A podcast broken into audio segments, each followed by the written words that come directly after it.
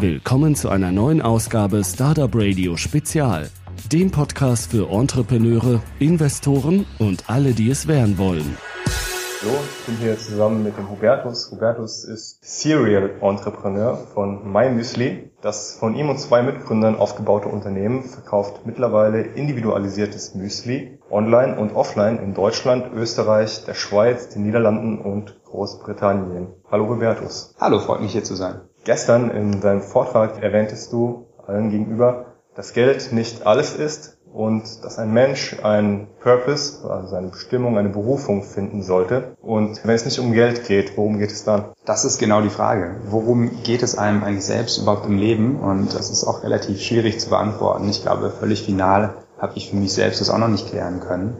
Aber wir haben halt selbst während der Gründung ähm, aktiv gemerkt, dass Geld eben folgt eigentlich aus dem, was man gerne tut. Und wir haben mein Müsli nicht gegründet, um irgendwie wahnsinnig reich damit zu werden, äh, ich glaube, da hätten wir besser andere Sachen tun sollen, aber es hat sehr viel Spaß gemacht und das ist auch der Grund, warum wir nach acht Jahren immer noch weitermachen und damit glücklich sind. Ich habe eben in meinem Umfeld beobachtet, dass Leute, die relativ schnell zu sehr viel Geld gekommen sind, danach nicht unbedingt glücklicher waren, sondern teilweise sogar depressiv, so dass ich mich immer gefragt habe, was, was kommt eigentlich danach, nach einem, weiß ich, großen Geldregen, den vielleicht der ein oder andere durch Gründung erwartet. Und das ist etwas, weshalb ich auch heute hier bin, Entrepreneurship. Und vermitteln möchte, dass man auch ein bisschen darüber hinausdenkt und eben nicht in diese Falle läuft, dass man meint, Geld heilt alles und macht einen für immer glücklich. Ja, du hast ja auch Marketing studiert. Im Marketing sagen manche böse Zungen, ging es darum, um jeden Preis und mit allen Tricks den Kunden zum Kaufen zu bringen. Wie lässt sich denn Marketing mit deiner Philosophie vereinbaren? Ja, bei uns ist eigentlich ganz einfach. Wir selbst lieben einfach Müsli und äh, wissen, dass es ganz viele andere draußen gibt, die das genauso sehen. Nur die wissen eben nicht, dass es mein Müsli gibt. Und wir im Schulterschluss mit dem potenziellen Kunden sozusagen suchen wir Wege in Dialog zu treten. Und sobald dann jemand einmal mein Müsli probiert hat, ist er hoffentlich davon überzeugt und hat eine gewisse Wertschätzung dafür. Und das ist im Prinzip, wie wir Marketing machen. Stimmt das, was ich gerade eben zum Marketing gesagt habe, oder siehst du das grundlegend anders? Ist es so, dass wenn man dann ein Produkt hat, wo man mit Herz und Seele dahinter steht, dass man dann halt Marketing wie in der Lehre betrieben anwenden sollte? Oder ist es so, dass du dann halt manchmal aufgrund seiner Werte sagst, nein, das mache ich jetzt nicht? Also ich glaube, so allgemein kann man das nicht sagen. Ist Marketing gut oder schlecht? Ähm, sind Firmen gut oder schlecht? Ich glaube, da gibt es wirklich, wirklich alle Facetten davon. Prinzipiell kommt ja Marketing ähm, von going to market, also überhaupt jemandem etwas anbieten. Und es hilft eben dabei, äh, überhaupt die Nachricht zu verbreiten, dass es ein bestimmtes Angebot jetzt gibt oder nicht. Und das kann man für gute und für schlechte Angebote auf nette und nicht so nette Art machen. Und wir versuchen es für gute Angebote nett zu machen. MyMüsli sucht ja auch aktuell nach Mitarbeitern und du wirst auch heute hier noch Jobinterviews auf dem Entrepreneurship Forum abhalten mit ausgewählten Personen, die ihren CV im Vorfeld eingereicht haben. Warum sucht MyMüsli aktuell Mitarbeiter und welche Qualifikationen sollten diese haben? Also prinzipiell ist es so, dass, dass man eigentlich kaum etwas ganz alleine machen kann heutzutage, sondern man braucht ein gutes Team hinter einem guten Produkt. Ich glaube, unser Produkt ist schon gar nicht so schlecht. Unser Team ist auch nicht mehr so klein und auch ganz gut. Aber wir werden immer größer und haben noch vieles vor. Und da suchen wir in allen möglichen Bereichen. Am besten kriegt man dann Einblick, wenn man mal unter mymüsli.com slash jobs schaut.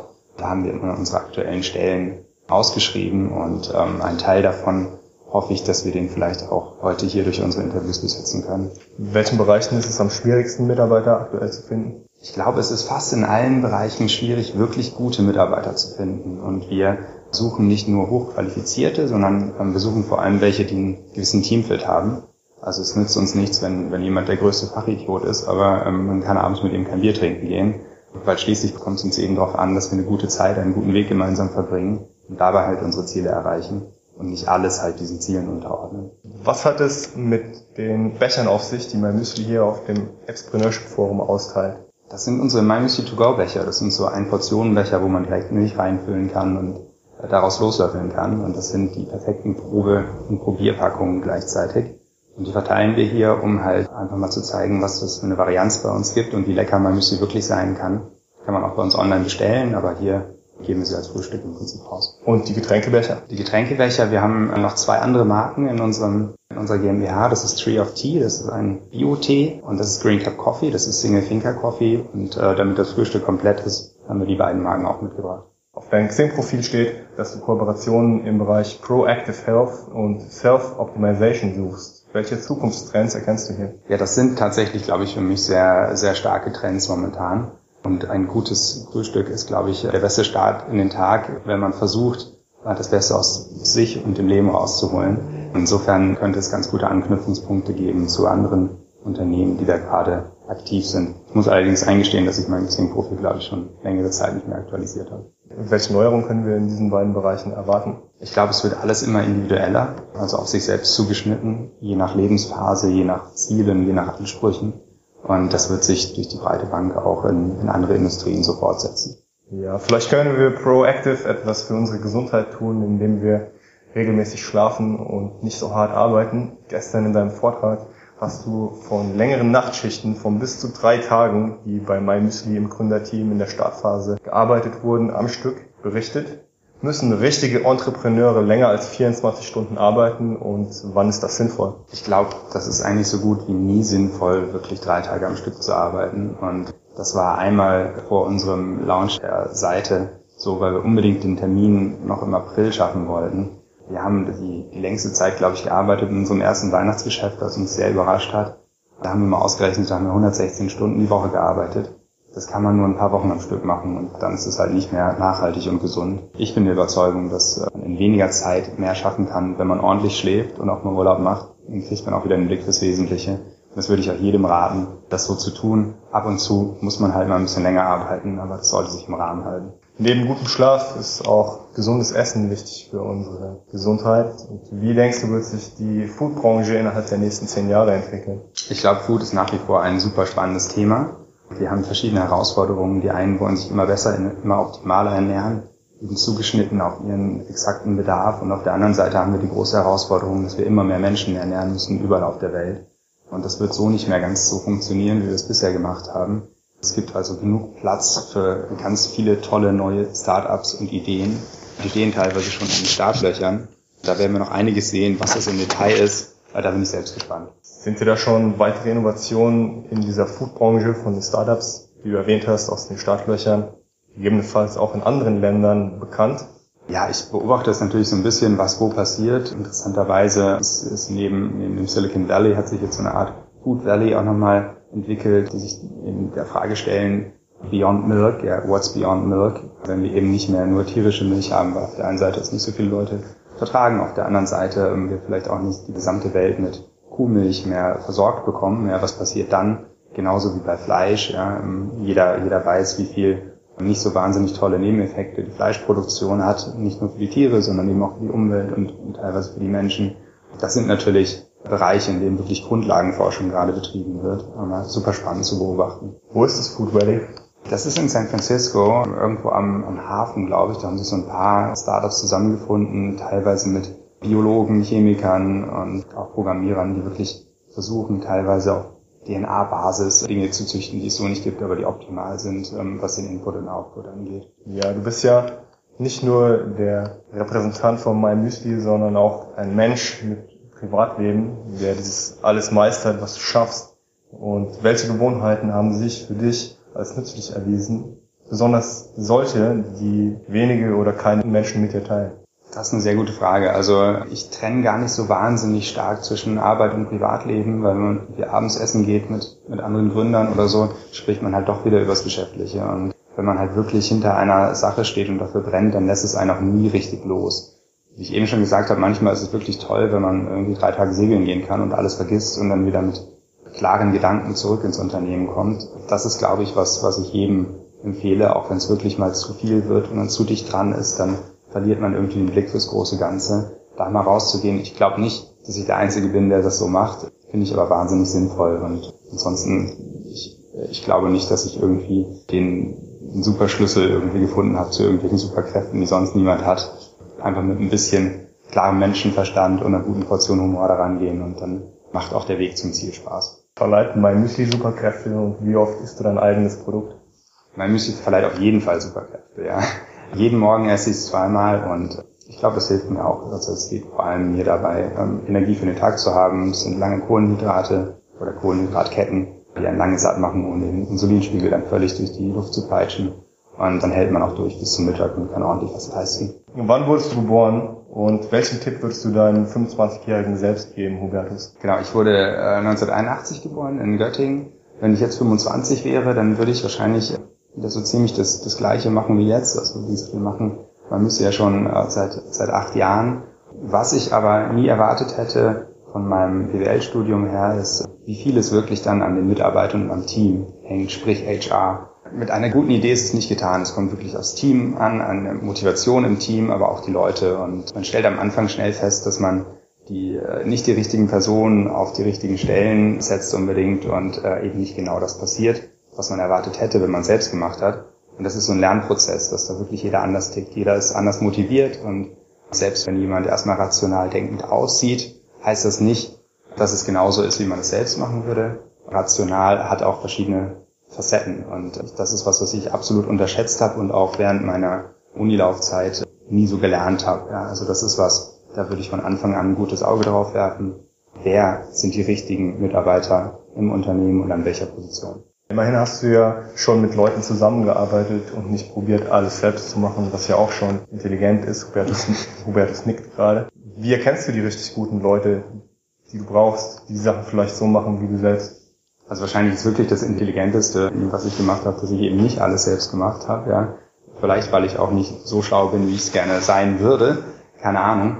Aber du sprichst das Richtige an. Also wie erkennt man die richtigen Leute für die richtige Position?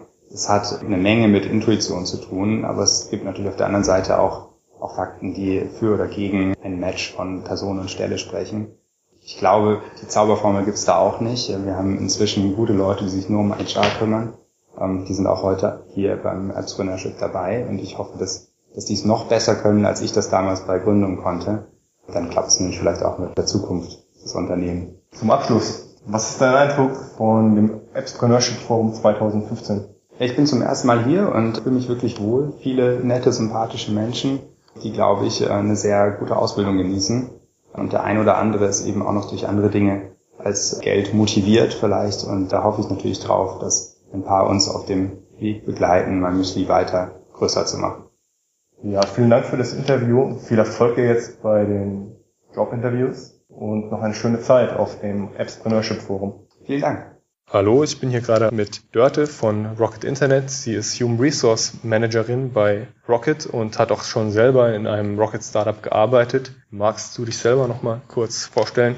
Ja, hallo, mein Name ist Dörte. Ich bin seit letztem Jahr bei Rocket, leite den Personalbereich und auch das Launch Management für unsere ganz neuen Ventures. Davor war ich lange bei McKinsey und ich habe mit Rocket auch schon zwei Businesses gegründet. Das war einmal Bonativo, da geht es um regionale Lebensmittel und Carspring, das ist ein Online-Autohändler in UK. Und du hast gerade einen spannenden Vortrag gehalten, in dem es darum ging, wie so der Founding-Prozess bei Rocket abläuft. Was bietet Rocket den Gründern und welche Personen braucht ihr da noch? Also wir brauchen ständig Gründer, wir brauchen Leute, die Führungskompetenz haben, die große Teams führen können und die analytisch sehr stark sind. Denn wir machen zahlengetriebene Businesses, die sehr schnell wachsen, da brauchen wir starke Analytics. Wenn man Founder bei Rocket ist, hat man davon, dass man Teil eines wirklich großen Businesses wird. Also unsere Businesses sind dafür gemacht, dass sie skalieren, dass sie in vielen Ländern funktionieren und wenn man Gründer bei Rocket ist, sind die Chancen, dass es wirklich ein großes Business wird, deutlich, deutlich höher. Da braucht man dann vermutlich die Führungsqualität. Du hast gerade angesprochen, dass du selber bei McKinsey warst. Eventuell ist das ein Erkennungsmerkmal der Kriterien Führungsqualität und mit Zahlen umgehen zu können. Was sind denn da noch weitere, mit denen sich Leute bei euch qualifizieren?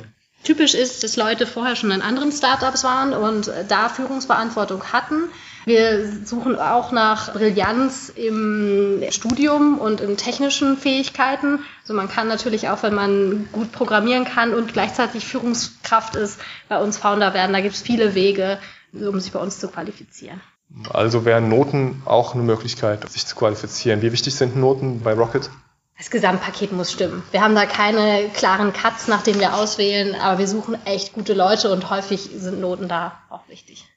Stimmt, echt gute Leute, das sind die, die wir brauchen, die dann auch was bewegen. Für diejenigen, die jetzt sich nicht gleich zutrauen, ein richtig großes globales Unternehmen zu führen, gibt es ja auch die Möglichkeit, Praktika bei Rocket zu machen. Wie funktioniert das denn und ist das auch im Ausland möglich?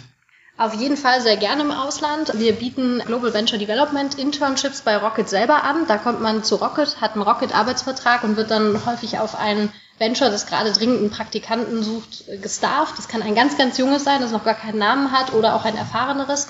Alternativ kann man sich natürlich auch direkt bei einem unserer Companies bewerben. Also wenn man weiß, für dieses Thema brenne ich, die Firma finde ich spannend, kann man auch direkt da Praktikum machen. Freunde von mir haben schon mal ein Praktikum bei Amazon gemacht und berichtet, dass sie Löhne bis zu 6000 Euro erhalten haben. Bezahlt Rocket die Praktikanten auch und wie viel können sie je nach ihrer Qualifikation erwarten? Ähm, wir bezahlen die Praktikanten natürlich. Es gibt ja auch den Mindestlohn in Deutschland. Aber wir sind Startups. Die meisten Startups von uns sind noch nicht profitabel. Das heißt, wir müssen da kostenbewusst sein. Und äh, die Praktikantenlöhne sind dann eher in dem Bereich, wie das auch üblich ist bei anderen Startups. Rocket ist ja korrigiere mich, falls ich das falsch verstanden haben sollte, eher eine Firma, die etwas schafft und tut, umsetzt und weniger selbst investiert, richtig? Der Fokus von uns ist, dass wir neue Companies selber bauen.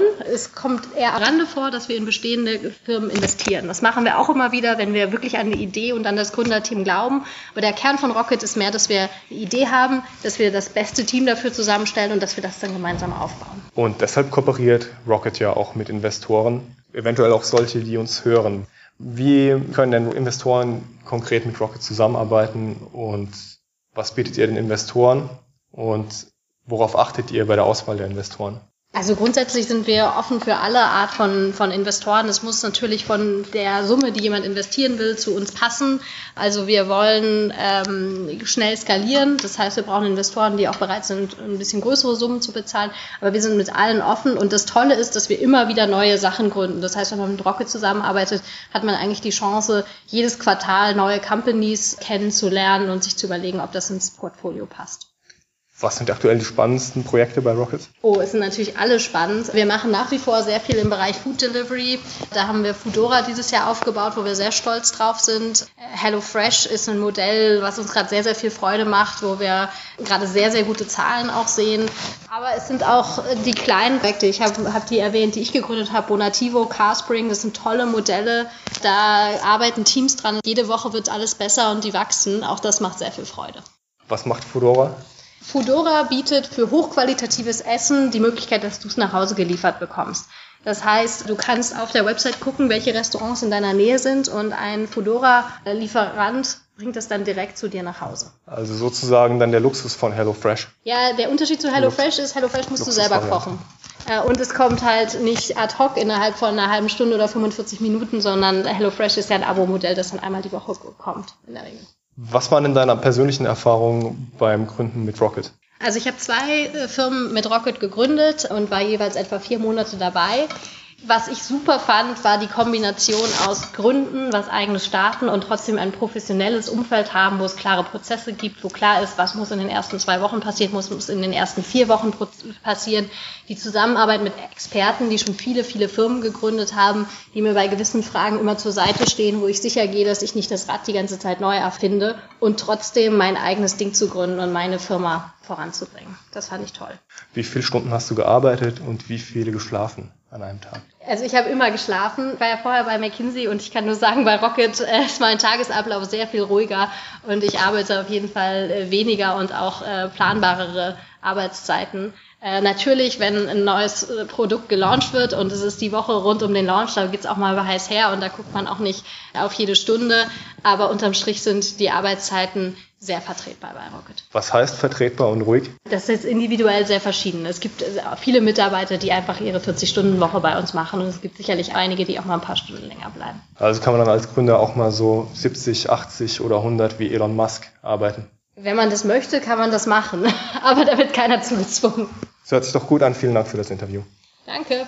Gerade eben hat Gerald Hörn einen Vortrag gehalten, der sehr gut besucht war und ich spreche jetzt mit ihm im Interview. Er hat Harvard besucht, war dort auch als Teaching Assistant tätig und nach seinem Studium machte Gerald Karriere in namhaften Consulting-Firmen und arbeitete sowohl für JP Morgan als auch für McKinsey. Seit 2003 arbeitete Gerald als Entrepreneur in den Bereichen Investment Banking, Corporate Finance und Real Estate. Heute ist er Vorstandsmitglied der Life Settlement Holding AG, Geschäftsführer der Danube Advisory GmbH sowie Gründer und Partner und Board Executive Director der Winnes Investment Firma Palace Capital Holding. Darüber hinaus ist er Bestseller-Autor und schrieb Bücher mit provokanten Titeln wie Gegengift, wie euch die Zukunft gestohlen wird, was ihr dagegen tun könnt, oder Investment Punk, warum ihr schuftet und wie ihr reich werden, oder auch Null Bock Komplott, warum immer die Weicheier Karriere machen und wie er es trotzdem schafft. Willkommen, Gerald. Hallo. Du hast sehr viel erreicht. Wie kam es dazu und wie hast du es damals geschafft, nach Harvard zu kommen? Ja, ich hatte schon mit 13 den Wunsch, an die Spitze zu kommen. Ich wusste, dass das typische 0815-Leben in der Früh aufstehen, Schnee schaufeln, im Winter dann mit Auto mit Nähmaschinenmotor zur Arbeit zu fahren, die einem keinen Spaß macht, dann am Abend wieder zurück Staustellen einkaufen, äh, putzen, kochen und dann irgendwann erschöpft von Eigenheim auf Pumpe in der Pampas zusammenzubrechen, gesagt, das ist nicht mein Leben. Gab es nur zwei Möglichkeiten. Entweder man Ende in der Gosse, das war nicht attraktiv, also wollte ich die Spitze. Habe ich sehr schnell erkannt, an der Spitze muss man hart arbeiten. Habe dann die Mathematik-Olympiade gewonnen, 1,0 Abitur gemacht, auch wenn ich ein sehr schlimmer Schüler war. Und das war halt dann die Eintrittskarte nach Harvard. Welchen Tipp würdest du heute deinem 25-Jährigen selbst geben? Ja, das Wichtigste ist, dass du einerseits eine gute Ausbildung hast und dass du neben der Uni auf jeden Fall arbeitest und in dem Bereich arbeitest, wo du auch tätig sein willst. Idealerweise als Assistent von irgendjemandem, der das tut, was du tun willst. Und das Zweite ist, du solltest ein gutes Verständnis für die New Economy haben.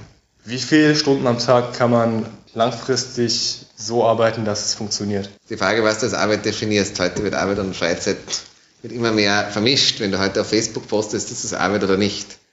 Zum Beispiel, wenn ich mit einem Kunden Sportwagen fahre, ist das Arbeit oder nicht. Tatsache ist, dass ich mich sicherlich 80 Stunden Woche mit meinem Job beschäftige. Als Unternehmer bist du immer online und immer mit deinem Business beschäftigt, auch wenn du wandern gehst oder Spaß hast. Ich habe schon mal in Wacken beim Festival den Kauf einer Wohnung verhandelt. Was war für dich die Motivation, Bücher zu schreiben? Hat sich eigentlich bei Zufall ergeben, weil mich mein Verleger den hat mich mal bei einer Uni-Vorlesung getroffen, er hat mir gesagt, ich soll ein Buch schreiben. Dann habe ich gesagt, okay, dann schreiben wir ein Buch. Probieren wir es mal.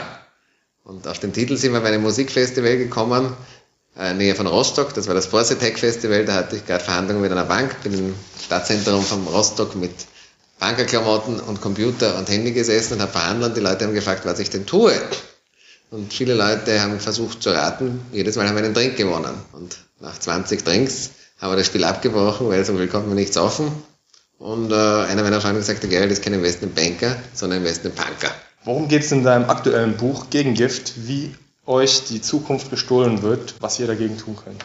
In dem Buch geht es vor allem darum, wie du finanziell unabhängig wirst und welche Möglichkeiten du hast, weil für die heutige Generation gibt es keine fixe Zukunft mehr. Der Staat kann nicht mehr für alle sorgen. Allein die Bevölkerungspyramide, die Überschuldung der Staaten und ähnliches führt dazu, dass Basisdinge wie sicherer Job, sicheres Gesundheitssystem, kostenlose Ausbildung für die Kinder und ähnliches der Vergangenheit angehören. Nur der, der sich darauf vorbereitet, der Unternehmertum versteht, der versteht, wie er mit seinem Geld umgeht und wie er es sorgsam investiert, der wird zu den Leuten gehören, die erfolgreich sind. Und ein Thema ist heute auch das Thema Digital Literacy, das heißt das Verständnis der New Economy. Die Leute, die es verstehen, werden sehr erfolgreich sein. Die Leute, die es nicht verstehen, werden in der Armutsfalle enden. Wie bereiten sich solche, die gerne auch Unternehmer werden möchten, am besten darauf vor? Indem du für andere Unternehmer arbeitest und schaust, dass du gleichzeitig ein Geld verdienst, weil auch als Unternehmer brauchst du immer etwas Geld auf der Seite. Im Schreiben hast du dich schon mit den drei Büchern erfolgreich bewiesen. Welche Rolle spielt für dich das Lesen in deinem Leben? Ich lese im Jahr an die 30 Bücher und hole mir immer sehr viel neues Know-how. Und außerdem bin ich auch am Buchverlag beteiligt, der auch mein Buch herausgegeben hat, ist der zweitgrößte Buchverlag Österreichs. Also sehr viel. Und zusätzlich habe ich jetzt ja auch ein Online-Geschäft, die Investment Punk Academy, wo ich den Leuten in Videokursen und Live-Chats lehre, wie man finanziell unabhängig wird. Also bist du auch ein Freund des selbstgesteuerten Lernens? Ja, der Trend wird immer mehr.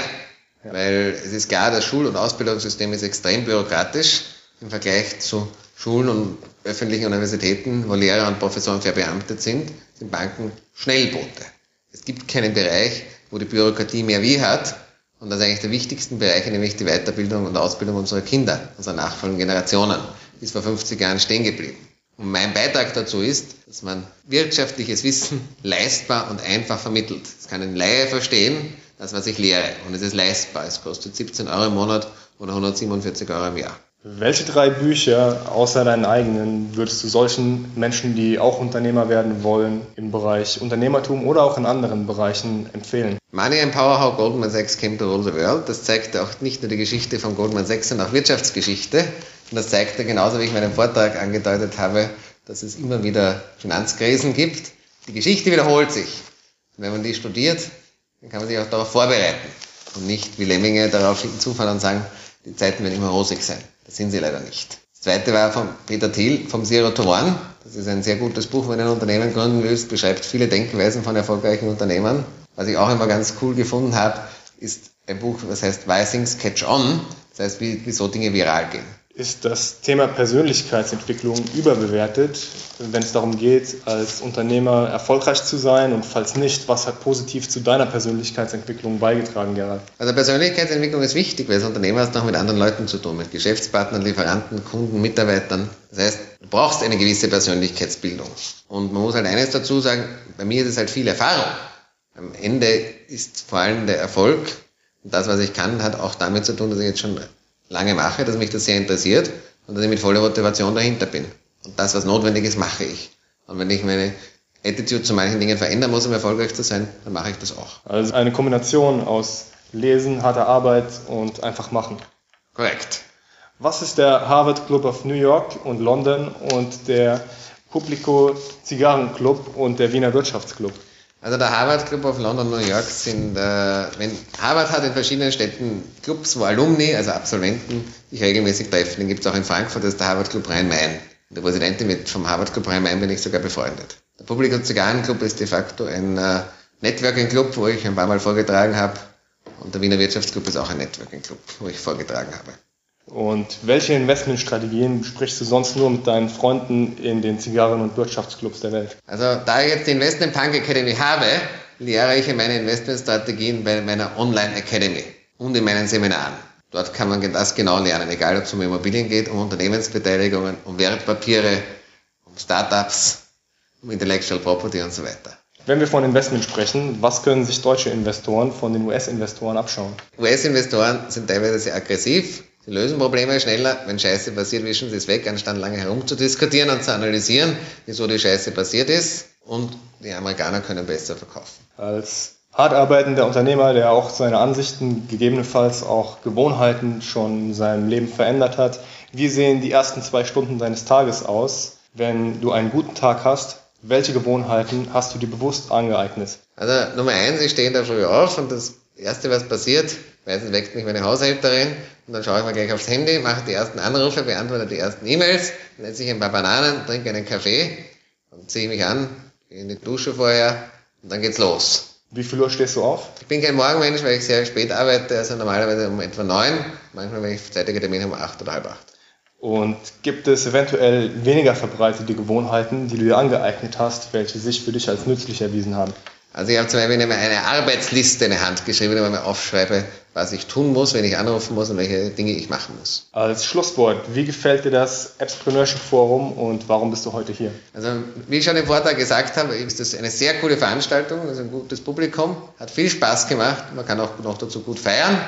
Und ich glaube, solche Initiativen sind sehr wichtig, dass junge Leute, Studenten erfolgreiche Unternehmer werden können. Ich freue mich jedes Mal, wenn ich einen Gastvortrag halten darf und den Leuten auch ein wenig die Augen öffnen kann, dass Startup oder Unternehmertum sowohl eine große Vision bedeutet, aber auch wirtschaftlich fundiertes Denken. Und das zweite fehlt vielen Leuten. Vielen Dank für deinen Vortrag und auch für das Interview. Alles Gute und viel Erfolg. Danke. Um hier das Stimmungsbild des Entrepreneurship Forums einzufangen, habe ich noch einen Teilnehmer des Forums im Interview. Hallo, Clemens, kannst du dich kurz vorstellen? Ja, ich bin Clemens, 26 Jahre alt aus Darmstadt und ähm, ich bin hier als Teilnehmer beim Apps von der Stadt dabei. Und Clemens, du hast ja auch schon ein Unternehmen gegründet. Welches ist das? Genau, ich bin einer der Gründer von Videoboost. Wir sind einer der führenden Anbieter für hochwertige Erklärvideos in Deutschland und stellen Erklärvideos her. Und das passt auch sehr gut zu dem Thema hier. Ähm, wir sind selber ein junges Team, ähm, unternehmerisch aktiv so und da finden wir auch hier viele Gleichgesinnte auf dem Event. Deswegen gefällt es mir hier sehr gut. Ja. Also produziert ihr auch Erklärvideos für Startups? Ja, ganz genau richtig. Ja, also wir haben Kunden äh, vom Startup bis zum großen Konzern. Also es fängt bei äh, Startups an, wie zum Beispiel Mobile Job oder eGym und geht hoch zu Konzernen wie Bosch, Merck, Renus, Casio etc. Ähm, also wir haben da die ganze Bandbreite, die wir abdecken und da stehen wir auch natürlich dann vielen Startups äh, helfend zur Verfügung. Ja. Was ist neben dem Treffen von Gleichgesinnten, die auch ihre Unternehmen aufgebaut haben, so wie du Video Boost, deine Motivation hier zu dem Entrepreneurship Forum zu kommen? Ja, es ist immer wieder schön, mal ein paar neue Impulse zu bekommen, auch von, von anderen Speakern, von anderen Unternehmern, auch von denen ein bisschen was zu lernen aus ihren Erfahrungen, auch Infos zu ziehen, die man selber anwenden kann auch. Und insgesamt ist so die, die Energie und der Spirit hier ähm, sehr gut. Das heißt, man kann hier sehr viel mitnehmen, sowohl vom Fachlichen her, aber als auch motivierend, was man dann einfach mitnehmen kann. Das gibt wieder ein bisschen Power so und das kann man dann direkt übertragen, auch bei sich auf die Arbeit. Und ähm, ja, das macht einfach sehr viel Spaß, hier mit Gleichgesinnten zu sprechen und auch über Erfahrungen sich auszutauschen. Wie viel Prozent deiner Zeit, würdest du sagen, hast du für das Anhören von Reden hier eingeplant und genutzt und wie viel Prozent der Zeit hast du für das Netzwerken und dich austauschen verwendet? Ja, ich habe das ungefähr zur Hälfte so aufgesplittet. Mir ist mir immer sehr wichtig, auch persönlich dann nochmal mit den Leuten ins Gespräch zu kommen. Das ist auch dann da, wo man ein bisschen tiefer ins Gespräch einsteigen kann, auch mal ein bisschen auf der persönlichen Ebene sich connecten kann und natürlich die Vorträge auf der anderen Seite ähm, immer gut, um da Insights zu bekommen, ja, auch mal die anderen Leute anzuschauen, wie die sich verhalten bei den Reden, da auch vielleicht von dem einen oder anderen sich was abzuschauen. Für die Public Speaking Experience auch sehr, sehr spannend und toll. Aber auf der anderen Seite natürlich die Gespräche, das ist dann das, wo man die persönlichen Kontakte knüpfen kann. Und von den Vorträgen, was hat dir da am besten gefallen, Clemens? Äh, ja, es gab äh, dieses Jahr hier auch ähm, sehr viele ausgewogene Vorträge, das heißt wirklich sehr viele spannende Themen, unterschiedliche Themen. Wir hatten zum Beispiel unter anderem den Vortrag von äh, Gerald Hörhand, den, dem Investment Punk, ähm, aber auch Speeches von zum Beispiel den Rheingau Founders oder der Auto One Group. Mir hat der Vortrag von My Müsli, Hubertus Besser von My Müsli am besten gefallen. Das war ein Vortrag, der kam sehr authentisch herüber so und es ist auch ein Unternehmen, was jetzt den Startup-Status schon verlassen hat, so zu einem richtig ordentlichen Unternehmen gewachsen ist mit 500 Mitarbeitern. Und das war für mich sehr spannend und inspirierend zu sehen, wie man wirklich aus dem Startup dann auch ein funktionierendes und äh, ja, nachhaltig bestehendes Unternehmen baut. Ja. Deswegen, das war wirklich für mich der Vortrag, der da ein bisschen herausgestochen hat. Hast du hier auf dem Forum etwas gelernt, wo du sagst, wenn du am Montag wieder zu Videoboost ins Büro gehst oder vielleicht engagiert du bist, hast du hier auf dem Forum auch schon etwas gelernt, wo du sagst, wenn du zurück zu Videoboost ins Büro gehst, dass du es direkt anwenden kannst? Und wenn ja, was ist das?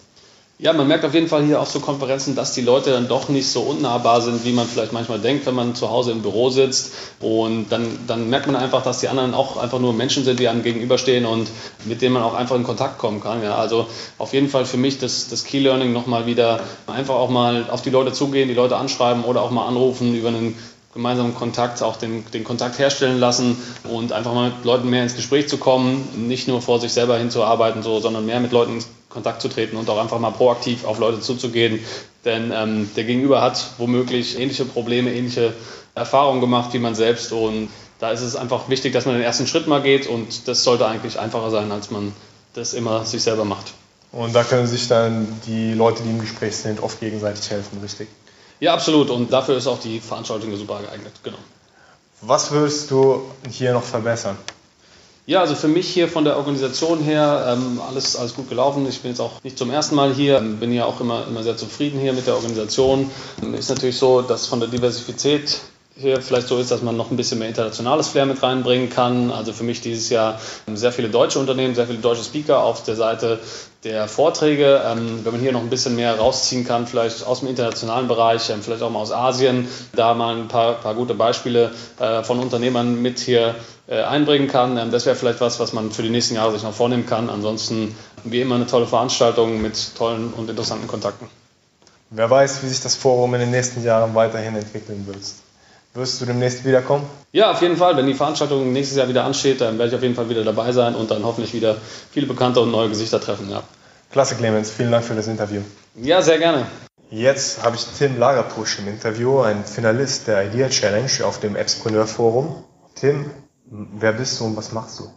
Ja, ich bin Gründer und Vollblutunternehmer und habe vor dem jetzigen Startup die Gründerplattform an der Uni Karlsruhe aufgebaut, das Center für Innovation und Entrepreneurship und dann übergewechselt in meine eigene Firma und durfte hier heute mein eigenes Startup präsentieren in der Idea Challenge im Finale gegen vier andere Gründerteams vor einer Jury und auch vor allen Teilnehmern hier. Und das ist das Startup, das heißt Sugar Trends. Sugar Trends ist ein Marktplatz und gleichzeitig Community für lokale, schöne Einzelhändler, für die schönsten Lieblingsgeschäfte dieser Welt, die wir auf einer Plattform vereinen wo Kunden drin stöbern können, einkaufen können, sich Geschenke kaufen, Geschenke verschenken und diese kleinen Läden erleben. Und wir bringen halt diese Läden in die Digitalisierung, um noch mehr Kunden zu erreichen. Und was genau war die Idea Challenge hier auf dem Entrepreneurship Forum? Das war ein Wettbewerb, für den man sich im Vorwege beworben hat, äh, um sein Startup vor der Jury zu präsentieren. Es gibt da einige Preise für die Gewinner-Startups aus diesem Wettkampf und man hatte dann jetzt hier im Finale die Gelegenheit, zehn Minuten für sich zu haben, mit auch ein paar Rückfragen, noch fünf Minuten hinten dran, dass alle Teilnehmer in dem Saal hier jetzt heute mir zugehört haben und ich unsere Idee erklären konnte. Was waren die Preise und was ist dein Erfolgsrezept bei der Idea Challenge als Finalist hier heute dabei zu sein? Also im Kern geht es mir gar nicht um diese Preise, ähm, aber das sind halt ganz interessante, noch ein weiterer Pitch. Es gibt äh, Coaching-Maßnahmen. Es gibt auch kostenlose Rechtsanwaltsberatung und noch ähnliches. Ich glaube, Visitenkarten könnte man auch noch kostenlos sich drucken lassen. Das wäre super cool, das zu bekommen. Allerdings ist es natürlich wesentlich spannender, hier einige hundert Teilnehmer in dem Saal versammelt zu haben, um die Idee zu erläutern und auch ins Gespräch zu kommen. Ja, vermutlich haben wir mehr als 100 Zuhörer bei startupradio.de. Wo steht ihr denn aktuell mit Sugar Trends und was braucht ihr da noch? Ja, wir betreiben die Plattform und, und die Firma jetzt seit zwei Jahren, haben da mehr oder weniger als Hobby, weil wir das so gerne mochten, in den Nebenstraßen diese Läden zu entdecken, angefangen und es wurde immer mehr zum Hauptprojekt, dass unsere eigene Unternehmensberatung im Moment auf die Seite geparkt wurde und wir uns jetzt da voll beschäftigen. Wo stehen wir jetzt? Wir haben jetzt ein Team mit acht Personen, wir haben einige Gesellschafter auch noch mit dabei, die uns finanziell mit unterstützen und sind jetzt dabei, diese Plattform weiter auszubauen oder unsere Plattform und haben mittlerweile 170 tolle Geschäfte drauf versammelt. Man kann da schon in 5000 Produkten stöbern und finden. Das ist jetzt einige und es sind jetzt auch einige Fälle, dass einige dieser Boutiquen eminent größeres äh, Geschäft und Umsätze zusätzlich durch den Internetverkauf bekommen. Da stehen wir, das sind jetzt 170 Läden aus verschiedenen Städten, aus verschiedenen Ländern. Das ist schon sehr international, aber wir müssen das natürlich in weitere Verbreitung bringen und äh, haben auch in der IT-Umsetzung noch sehr, sehr große Engpässe und brauchen dafür jetzt auch noch eine weitere Finanzierungsrunde, um diese Plattform auf die nächstgrößere Ebene zu bringen, weil wir wollen halt Richtung größer 10.000 Geschäfte wachsen. Was kostet denn die Entwicklung einer solchen Plattform von Seiten der IT ungefähr? Ja, wir greifen auf einige verfügbare vorgefertigte Module zurück und passen die dann an. Wir haben jetzt da IT-technisch sicherlich ein Jahr Entwicklung Zeit reingesteckt und auch mit unserer kleinen eins bis zwei Personen starken Entwicklermannschaft gearbeitet. So ist im Moment sehr viel Zeit mit noch mehr Geld. Die IT-Kräfte sind rar, kommen wir da in eine wesentlich schnellere Umsetzungsgeschwindigkeit. Wie hat es dir hier auf dem Forum gefallen und was hast du persönlich abgesehen von der Teilnahme hier noch für dich mitgenommen? Ich habe hier viele spannende Personen mal aus der Szene wieder getroffen, wo es immer Spaß bringt, die mal wieder zu sehen und sich mal wieder persönlich auszutauschen. Ich habe auch ganz neue Sachen hier heute kennengelernt und neue Ideen und Konzepte und auch Startups und Gespräche gehabt. Ich habe eine Menge Feedback für uns selber mitgenommen im Laufe dieses Tages und werde das jetzt auch noch weiter äh, tun und viel diskutiert und äh, eine Menge Aufbruchsstimmung, positiven Geist und viele junge wahnsinnig äh, motivierte Studenten und Absolventen und auch ehemalige, was hier spannend ist, dass hier so viele ehemalige der Universität versammelt sind, die auch eigene Unternehmen haben, unterstützen, mittlerweile Investoren sind oder auch einfach als Mentoren und Coaches hier sind. Das spannend, das System hier zu sehen und diesen Tag hier zu erleben. Was ist die spannendste neue Idee, die du hier mitgenommen hast? Mm, also ich habe heute gesprochen mit einem, wo ich einen Namen nicht drin konkret erinnere, aber da geht es um Instant Translation, um Sprach, Sprachübersetzungen äh, im täglichen Alltagsleben und sehr schnell. Äh, auch das Thema Factoring war heute ganz interessant und dann eine Menge Content-Ausspielung auf verschiedenste Endgeräte global. Da waren heute spannende Cases dabei. Als Unternehmer von Herz und Blut und Gründer des Center for Innovation und Entrepreneurship an der Universität Karlsruhe, wie gefällt dir der C-Cube? Ja, du meinst ja unseren Cube, den wir bei der Gründung unseres Zentrums als Gründergarage auf den Campus gestellt haben. Und es war eine Menge Arbeit an der Uni, die Überzeugung zu bringen, dass wir das da hinstellen konnten als leuchtendes Gebäude mit großer Terrasse und großen Fensterscheiben. Und es ist toll zu sehen, dass jetzt auch nach, wir haben, ich habe es gemacht von 2008 bis 2011 und dass immer um diesen Kubus drumherum äh, viele Treffen stattfinden, da ist sieben Tage die Woche was los und da entstehen so viele Ideen. Und das verfolge ich halt auch sehr intensiv äh, noch weiter und gebe eine Menge Feedback und Rückmeldung und Coaching auch noch in das aktuelle Karlsruher Gründungsunterstützungsnetz. Tim, vielen Dank für das Interview hier. Was machst du heute Abend noch? Jakob, danke. Also auf jeden Fall ist hier gleich noch Closing Dinner und dann gibt's noch die ganz groß angekündigte Party und Gott sei Dank ist mein Mietauto auch bis morgen früh um sechs gebucht. Das heißt, wir werden diese Party hier heute auch noch mitnehmen. Okay, super. Dann viel Spaß heute Abend noch. Das Appspreneurship Forum ist ein Heimspiel für Christian. Er promovierte hier an der Apps und erhielt 2007 seinen Doktortitel. Seine akademische Laufbahn führte ihn 2010 an die Yale University. Doch Christian ist kein Theoretiker, sondern auch ein Mann der Tat. Er ist Gründer des Plusser-Portals und von Nightberry als Engagement Manager arbeitet er für McKinsey. Heute ist er Investment Manager bei Creator Venture. Creator Venture managt derzeit ein Vorvolumen von über 180 Millionen Euro und hat aktuell über 30 Unternehmen im Portfolio. Hallo Christian. Hallo. Was ist aus deiner eigenen Gründung geworden und was sind die Aufgaben eines Engagement Managers bei McKinsey? Kann ich gerne zu beiden was, ähm, was sagen. Ähm, vielleicht zuerst meine eigenen Gründungen. Das waren zwei Dinge, die ich ähm, ja, nach meinem Studium erstmal gestartet habe. Das eine sollte eine Plattform für die Zielgruppe 50 plus werden, eine Social Community für die Silver Surfer dieser Welt. Ähm, das haben wir gestartet, ähm, ließ sich ganz gut an. Wir haben da einige 10.000 Nutzer ähm, einfangen und auch für die Plattform begeistern können, haben dann aber dann irgendwann leider nicht geschafft, das wirklich virale Wachstum reinzubringen und dann das Ganze an einen ja, Privatinvestor verkauft, der zumindest mit dem, was wir aufgebaut hatten und gewonnen hatten, gut leben konnte. Aber war in dem Fall leider nicht das nächste Unicorn, auch wenn es den Begriff damals noch nicht gab. Das andere Thema, Aufgaben eines Engagement Managers bei McKinsey, das ist ja sozusagen Projektleiterrolle, einfach wie auch bei anderen Beratungen, das sogenannte Beraterdiplom in Anführungszeichen.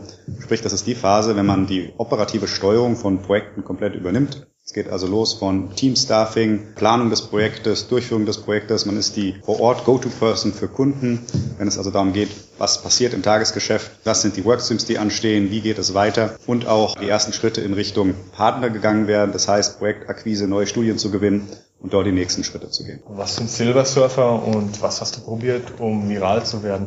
Ja, also Silver Surfer oder gibt's ja verschiedenste in, in dieser Begriffe, Silver Surfer, Oldies but Goldies, wie auch immer, sind also die Leute, die, sagen wir mal, typischerweise keine Digital Natives sind, mit dem Alter 40, 50 das erste Mal im Internet ähm, aktiv geworden sind und damit vielleicht auch andere Bedürfnisse, andere Dinge andere Fragen haben, wenn sie sich mit dem Internet auseinandersetzen. Wir haben verschiedenste Dinge probiert, eigentlich zumindest alles das, was uns eingefallen ist, von in Anführungszeichen klassischen Marketingkampagnen, offline, online, Fernseh, Radio, wir haben insbesondere versucht, auch über Content zu gehen, sprich spannenden Content auch über Mitglieder zu gewinnen, Mitglieder dafür zu gewinnen, sich für die Plattform zu begeistern und somit einfach einen ja, Multiplikatoreffekt reinzubringen um damit wiederum mehr Mitglieder zu gewinnen. Wir haben uns auch selbst in Anführungszeichen versucht, die Hände schmutzig zu machen, sind auf Ü50-Partys gegangen und haben dort entsprechende Fotos so Partyshooter-mäßig angeboten, haben auch versucht, damals gab es so ein hyptes Thema, Free Hugs, haben uns also dort in die Fußgängerzone gestellt Videos produziert, wo wir gehofft hatten, dass die da entsprechend einfach ein bisschen Traction auf die Plattform kriegen.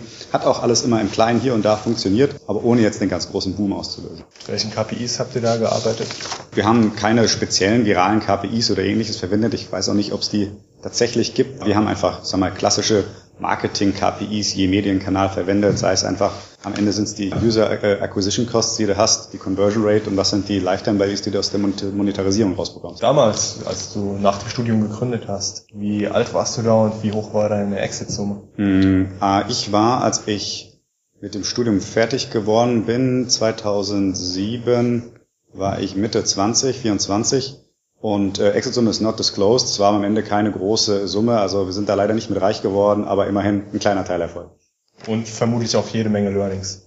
Das mit Sicherheit hat auch Spaß gemacht, wie immer, hat mich auch weitergebracht, war eine tolle Zeit. Und jetzt arbeitest du ja nicht mehr in deinem eigenen Unternehmen, sondern bist Investment Manager bei Creator Venture. Wie bist du zu Creator Venture gekommen und was ist deine persönliche Motivation, aktuell für den VC-Geber mit Sitz in Bad Homburg zu arbeiten? Vielleicht um auf das ja, Letztere zuerst einzugehen. Ich wollte gerne nach der Beratungserfahrung, wo ich also hauptsächlich in Großkonzernen unterwegs war, wieder mehr in eine unternehmerischere Welt gehen. Gab es verschiedenste Optionen, vielleicht auch selbst wieder in ein Startup oder ein junges Unternehmen einzusteigen. Bin dann aber eigentlich sozusagen durch die Beratungsschiene auch auf den Venture Capital Bereich aufmerksam geworden, insbesondere weil auch viele ehemalige Kollegen ins Private Equity und dementsprechend verwandte Bereiche gegangen sind. Fand das eigentlich eine sehr schöne Möglichkeit, entsprechend hier einerseits im unternehmerischen Umfeld mit aktiv zu sein, mit den Teams auch zu arbeiten und zu sehen, wie sich das Ganze entwickelt und was es da für Erfolge zu feiern gibt oder was es auch für Tiefen zu durchlaufen gilt. Bin dann sozusagen zufällig auf die Stelle aufmerksam geworden, weil es im Venture Capital Bereich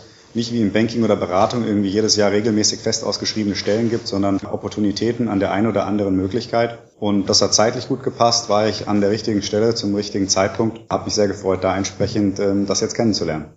Ja, gibt es in den Corporates auch Höhen und Tiefen? Was reizt dich da besonders an Startups? Klar, Höhen und Tiefen gibt's überall. Ich glaube auch nicht, dass da tatsächlich das eine besser ist als, als das andere oder ob äh, das jetzt jeder Unternehmer werden sollte zwingend und die Corporates keine Zukunft mehr haben, das glaube ich nicht. Es sind einfach andere Fragen, andere Skillsets und andere Themen, die da eine Rolle spielen. Ne? Bei den Corporates brät man viel größere Räder, es geht viel schnell um viel höhere Summen. Man ist sehr schnell direkt international unterwegs, hat große Projektvolumina, große Themen, um die es geht. Das ist beim Startup natürlich erstmal nicht so. Dafür kann man viele operativer unterwegs sein, sich mit kleinen Dingen auch mal beschäftigen, ist näher an den eigentlichen Themen dran und hat halt auch viel weniger die Organisations- und politischen Komponenten, die halt im großen Konzern auf jeden Fall dazukommen und dort auch bearbeitet werden müssen. Wegen Startups mehr, trotz des geringeren Budgets? Hm, das ist die Frage, wie man bewegen definieren kann. Also im Endeffekt, wenn man das einfach mal vergleicht, ist das Budget eines Startups mit Sicherheit so viel kleiner, dass es mit Sicherheit pro Euro im Ende des Tages ein Stückchen mehr bewegt. Gleichzeitig, wenn jetzt natürlich ein großer DAX-Player auch nur mal einen kleinen Schritt macht, hat das dann wiederum gleich entsprechende große Auswirkungen, wo ein Startup Jahre dran arbeiten muss, um da überhaupt in diese Dimension zu kommen. Deswegen, ich glaube, man braucht beides. Und am Ende des Tages ist ja auch die Hoffnung, dass jedes Startup einmal groß wird und dann selbst einer der großen, häufig etwas verhassten Corporates ist. Creator Venture wurde von Mark Biel bereits 2013 mit Startup Radio im Interview vorgestellt. Was hat sich seitdem getan und was waren eure letzten Investitionen? Letzte Investitionen waren ähm, jetzt zum Beispiel das Thema Kobi Connected Bike, etwas im Hardware-Bereich, das für alle Fahrradfahrfans, insbesondere auch im E-Bike-Bereich, ein tolles Thema ist. Kann ich jedem empfehlen, sich das mal anzuschauen. Geht eigentlich darum, dass ich alles das, was ich aus dem Auto kenne, sei es Navigation, sei es Location-Based Services, sei es auch eine automatisierte Beleuchtung und Diebstahlschutz, alles das auch im Fahrrad entsprechend mit einer einfachen Lösung und meinem entsprechenden Smartphone nutzen kann. Andere Themen sind jetzt zum Beispiel auch Knipp, aktuelle Runde im Versicherungsbereich, wo wir uns da eigentlich äh, ja, sehr viel von erhoffen in beiden Fällen. Was hat sich bei Creator getan vielleicht? Mark Biel Kollege, der ähm, dann von der Investmentmanager-Seite auch mal ins Operative, ins Portfoliounternehmen gewechselt ist. Gab bei uns sozusagen jetzt ein bisschen einige neue Mitarbeiter. Team ist auch etwas größer geworden, insbesondere auch in Bad Homburg. Wir haben zwei Bereiche, Life Science und Technologie. Tut sich in beiden Bereichen sehr, sehr viel. Gibt in beiden momentan spannende Möglichkeiten. The show goes on. The show goes on. Kobi hat seinen Sitz in Frankfurt und wer mehr über Kobi erfahren möchte, kann auch unseren Bericht von der Startup Tour mit der Entrepreneurship-Initiative Frappe hören. Du hast Technologie und Life Sciences angesprochen. Sind das die Sektoren, wo du die nächsten Zukunftstrends erwartest und wo werden wir die nächsten Einhörner sehen? Das sind mit Sicherheit zwei große Themen, die momentan sehr gehypt sind und wo sich viel tut und wo viel Potenzial vorhanden ist. Die Frage ist so ein bisschen, wo schaut man dann genauer rein? Life Science gibt es viel im Diagnostikbereich, gibt es viele Möglichkeiten, sei es zum Beispiel auch Krebsdiagnose oder Bestimmung der Effektivität von Krebsbehandlungen und ähnliches, wo sich sehr, sehr viel tut. Auf der Behandlungsseite ist man da vielleicht noch nicht ganz so weit, aber das ist dann wiederum der nächste Schritt. Im Technologiebereich gibt es mit Sicherheit eine ganze Palette, die auch, ich sag mal, hinlänglich in der, in der Presse behandelt und diskutiert werden, sei es jetzt Fintech oder Internet of Things, aber auch im Personalized Health Bereich gibt viele spannende Opportunitäten momentan, die wir uns auch alle gerne anschauen. Wo das nächste Einhorn auftaucht, das werden wir sehen. Ich würde mal sagen, ob man die wirklich planen kann, ist eine Frage. Auf der anderen Seite werden wir bestimmt das eine oder andere hier auch in Deutschland jetzt begrüßen dürfen. Was waren deine größten Erfolge als Investmentmanager?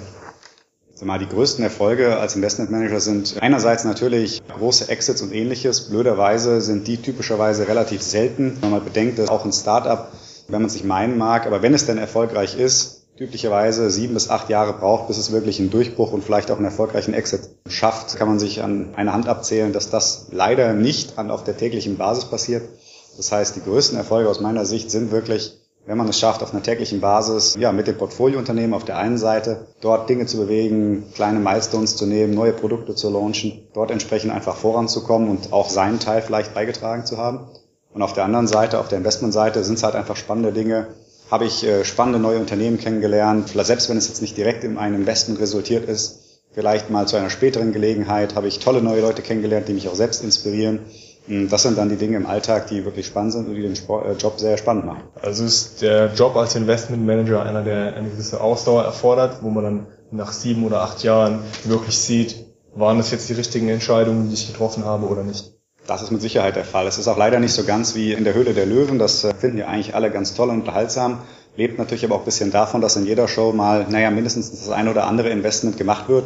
Das ist jetzt im Venture Capital Bereich leider nicht der Fall. Sag mal so im Schnitt äh, schauen wir uns vielleicht 1000 Investments an, wovon wir dann eins tatsächlich auch machen. Das heißt, man sagt halt leider sehr, sehr häufig nein, nein, nein. Und es gibt viele Dinge, nach denen man schaut. Und am Ende des Tages wirklich investiert wird dann nur in einigen wenigen. Und die wirklich spannenden Exits, die dann kommen, das sind dann nochmal wenigere. Ja? Ich möchte keine App entwickeln, die Content ausgibt und ich brauche auch keine 200.000 Euro von dir. Was ist deine persönliche Meinung von der Höhle der Löwen? Ich finde das eine, ja, eine schöne Unterhaltungssendung. Ich glaube, es ist auch schön für den oder gut für den Standort Deutschland, um da mehr eigentlich das Thema Unternehmertum und Investition auch in dieses zu fördern, zu fordern und Aufmerksamkeit dafür zu gewinnen.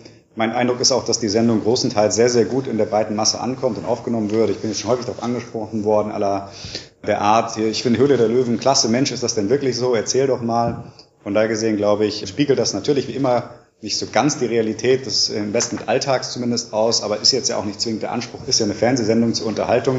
Das erfüllt sie gut. Wie gesagt, für den Startup-Bereich in Deutschland, denke ich, ist es auch eher hilfreich als schädlich. Wie viele von den Investments sind tatsächlich erfolgreich? Kommt ein bisschen natürlich auf die Definition von erfolgreich an, aber grundsätzlich würde ich mal sagen, das Ziel ist, dass wir 10 Startups 80 Prozent durchbringen. Durchbringen heißt jetzt nicht, dass da acht Unicorns draus werden, aber dass die zumindest sich positiv entwickeln, überleben und entsprechend einen ordentlichen Business aufbauen. Das heißt dann nicht, dass man dort auch von diesen acht als VC jedes Mal ein ordentlichen Multiple realisiert.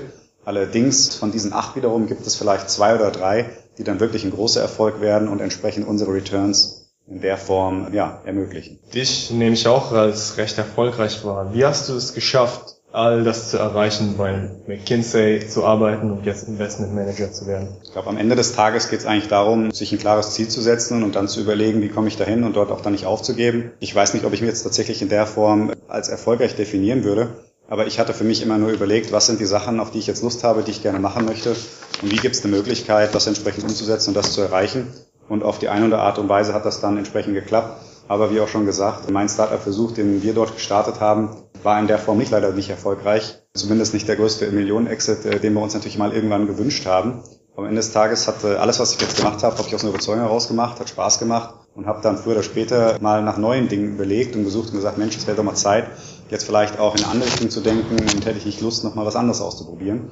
Und so hat sich das dann ergeben. Welchen Tipp würdest du deinem 25-Jährigen selbst geben, wenn du kurz in die Vergangenheit reisen könntest, bevor es wieder heißt, zurück in die Zukunft? Zurück in die Zukunft. Ich würde meinem 25-Jährigen selbst den Tipp geben, vielleicht noch mehr Mut zu haben, tatsächlich auch mehr auszuprobieren, häufiger vielleicht die Perspektiven zu wechseln und da einfach noch mehr zu erleben und noch mehr zu erfahren. Denn am Ende des Tages ist das, was meiner Sicht zielt, dass ich äh, die Möglichkeit habe, verschiedenste Dinge zu erfahren und verschiedene Dinge auszuprobieren. Das macht mir Spaß, neue Dinge kennenzulernen, macht mir Spaß. In den letzten zehn Jahren vermutlich hätte ich auch noch ein bisschen mehr erleben können und ein bisschen mehr sehen können, als es tatsächlich passiert ist. Würdest du sagen, dass Mut ist, wenn man sich seinen Ängsten stellt? Das auch, aber ich glaube, es geht auch nicht nur um Angst, sondern tatsächlich auch da aktiv drüber nachzudenken, was man macht und äh, Dinge anzugehen. Muss nicht notwendigerweise mit Angst verbunden sein. Wie sehen die ersten zwei Stunden deines Tages aus, wenn du perfekt in den Tag startest und alle guten Gewohnheiten umsetzt?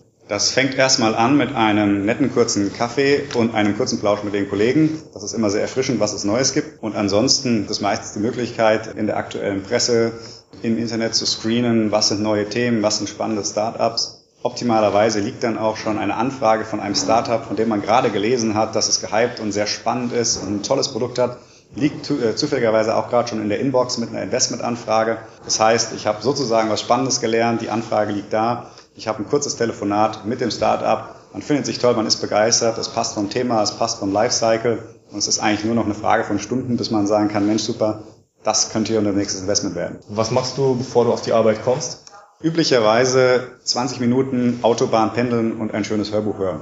Welche Bereiche interessieren dich da besonders? Was war das beste Hörbuch, das du in den letzten Monaten gehört hast? Also ich äh, bin sowohl im Trivia- und Fantasy-Bereich unterwegs, als auch im Sachbuchbereich.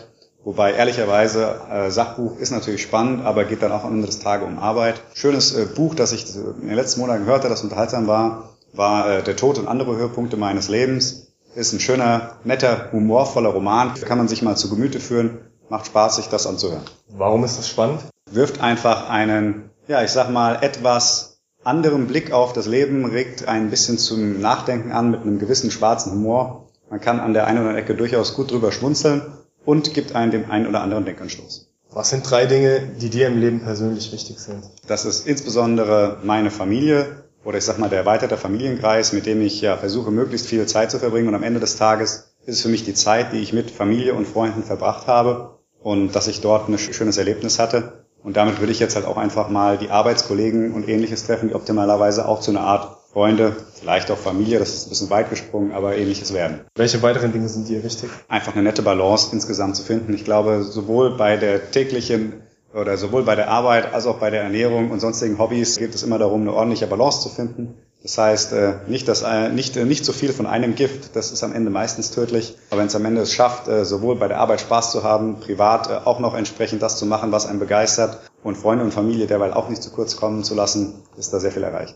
Ein schönes Erlebnis ist vielleicht für dich auch das Entrepreneurship Forum, die Veranstaltung der Universität, an der du auch studiert hast.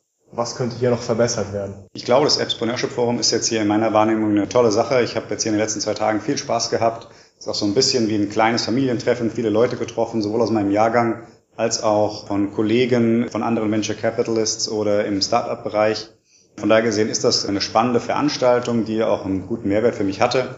Nächster Schritt wäre natürlich schön, wenn man es schafft, hier die Reichweite des, ja, des Konzepts noch weiter zu erhöhen, vielleicht noch einen Tick mehr Internationalität reinzubringen, auch zum Beispiel über die Sprecherseite. Das wäre sozusagen mögliche nächste Schritte. Wie profitierst du heute noch von den Kontakten und Freundschaften, die du während deinem Studium hier an der Apps geknüpft hast? Ja, eigentlich tagtäglich. Sei es nur einerseits, um mal Punkte zu diskutieren, Ideen zu diskutieren von Kollegen, die vielleicht in entsprechenden Bereichen unterwegs sind oder Erfahrung haben.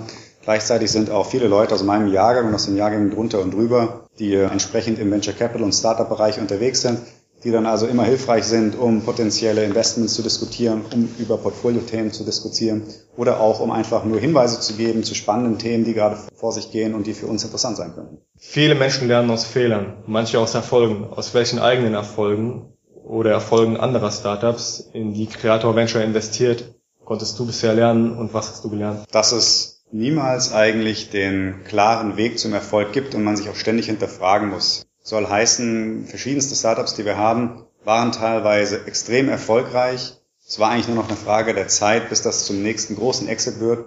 Aber ehe man sich versah, wurde dann doch eine technologische Entwicklung vielleicht vom Gründungs- oder Managementteam nicht erkannt. Und obwohl alles total fantastisch aussah, ging es dann auf einmal bergab und die Verwunderung war groß. Gleichzeitig gibt es aber genau auch die Fälle, wo es wirklich lange Durststrecken gibt, die es zu überwinden gilt und dann das Team doch schafft, den wirklich das Thema komplett ja, positiv auszurichten und eine tolle Wachstumsstory aufzubauen. Das heißt, man kann da nicht aufgeben, muss immer kämpfen, immer wachsam bleiben und dann kann das Gang auch erfolgreich sein. Vielen Dank für das Interview. Ich wünsche dir weiterhin viele Erfolge und noch eine gute Zeit hier auf dem Entrepreneurship Forum.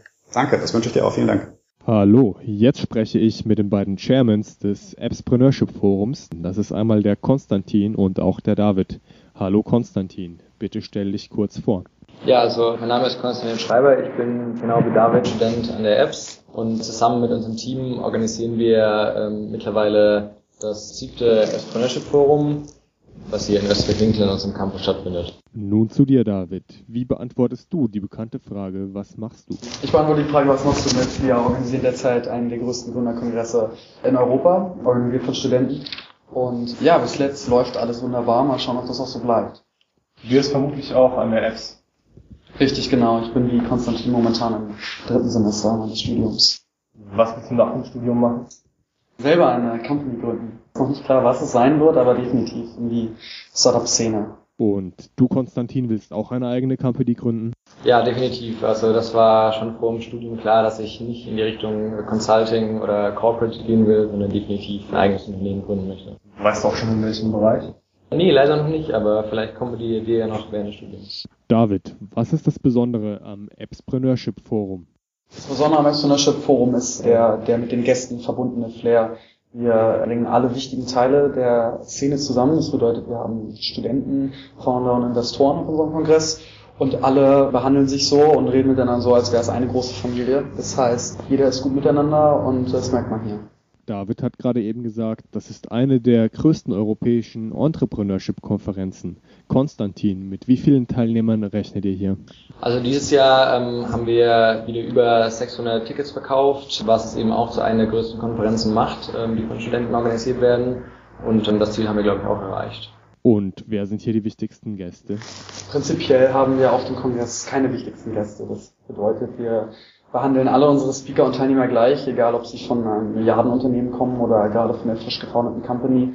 Natürlich freuen wir uns äh, auf besondere Highlights wie Features von unseren Main-Partnern. Trotzdem ist es so, dass alle gleich behandelt werden.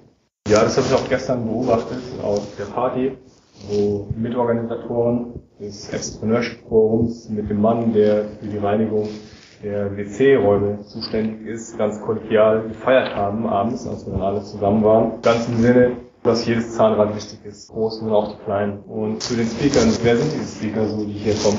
Speaker sind im Großteil natürlich entweder Founder oder CEOs von bekannten Startups in der Szene. Außerdem haben wir Speaker von Venture Capitals, wir haben Business Angel, die herkommen, Inkubatoren und äh, generell Leute, die sich in der Szene einfach gut auskennen und hier schon viel erlebt haben. Seit wann gibt es das Appspreneurship Forum Konstantin und wie hat das Ganze angefangen? Das Entrepreneurship Forum äh, gibt es nun seit 2008. Das heißt, es findet zum siebten Mal statt. Und das ist einfach daraus entstanden, dass die Studenten gemerkt haben, dass ein immer größeres Interesse in Richtung Startups geht und eben nicht nur die, die ähm, ja, alten eingesessenen Berufe gefragt sind. Und eben aus diesem Interesse ist dann der Kongress entstanden. Würdest du auch sagen, dass das Thema Startups an Popularität gewonnen hat, David? Definitiv. Man merkt, dass die Encourage und den Enthusiasmus gegenüber Startups auch hier unter den Studenten an der Uni. Wir organisieren dieses äh, Forum in einer Art Verein, der insbesondere in den letzten paar Jahren enorm an Teilnehmern und äh, Mitgliedern gewonnen hat. Und ich denke, allein daran kann man das schon ganz gut erkennen. Wie viele Teilnehmer habt ihr basierend auf den Lebensläufen ausgefiltert? Insgesamt Teilnehmer haben wir derzeit über 550. Circa zwei Drittel davon haben äh, CVs und Lebensläufe eingereicht, um mit äh, unserem Partnerunternehmen Recruitment Interviews durchzuführen und äh, die Auswahl der Kandidaten treffen letztendlich aber die Companies selber. Also kann jeder zum Appspreneurship Forum kommen, der möchte. Prinzipiell schon. Also der CV wird eben eingereicht und dann kurz gescannt und natürlich werden auch Absagen verteilt, aber ähm, wer, sag jetzt mal, einen ordentlichen CV hat, ja, der kommt auch zu uns ins Forum. Woran würdest du sagen, liegt es, dass die Popularität des Themas Startups zugenommen hat? Gibt es heute einfach mehr gute Entrepreneure? Leben wir in einer Blase oder eventuell eine Mischung aus beidem? Also ich denke schon, dass es gerade einen gewissen Startup-Hype gibt, aber wie der Cornelius Börsch das gestern in seiner Opening Speech schon gesagt hat, das findet alle paar Jahre statt. Im Großen und Ganzen glaube ich aber schon, dass das Interesse an Startups langfristig wächst und wir uns nicht nur in einer Blase befinden, die wieder komplett abflachen wird. Wie viele Helfer waren an der Organisation des Appspreneurship Forums beteiligt? Also wir hatten ein Team von ein bisschen über 25 Leuten die wirklich wochenlang und monatelang sogar ähm, Tag und Nacht gearbeitet haben, um, um das Event möglich zu machen. Ja, das habe ich hier auch erlebt. Zum einen bei dem Shuttle-Service, der auch noch bis spät in die Nacht hinein funktionierte und zum anderen bei den Schlafplätzen, die für Teilnehmer von Studenten organisiert wurden. Was können Teilnehmer neben Shuttle-Service und Schlafplätzen hier noch erwarten und was kostet die Teilnahme? Teilnahme an dem Entrepreneurship Forum kostet für Studenten um die 60 Euro derzeit. Neben kostenloser Accommodation und Prime Shuttle Service gibt es diverse Speeches von großen Namen aus der Szene. Es gibt äh, mehrere Networking-Events. Man kann als Founder seinen ähm, Investor treffen und äh, diesen Business-Idea oder sich selber pitchen. Man kann generell einfach großartig networken und das Allerwichtigste, man kann ne-, neben der ganzen Arbeiterei auch noch ziemlich viel Spaß haben. Wie sieht die Kostenstruktur des Events aus? Ja, also wir decken nicht die gesamten Ausgaben durch die, die Ticketeinnahmen. Das heißt, wir sind auf Sponsoring angewiesen, haben durch unsere tollen Partner wie Axel Springer oder HRS die Möglichkeit, das durchzuführen. Um es genau zu sagen, also ich denke, dass etwa die Hälfte der Eventkosten durch die Ticketeinnahmen gedeckt werden und der Rest wirklich durch Sponsoring.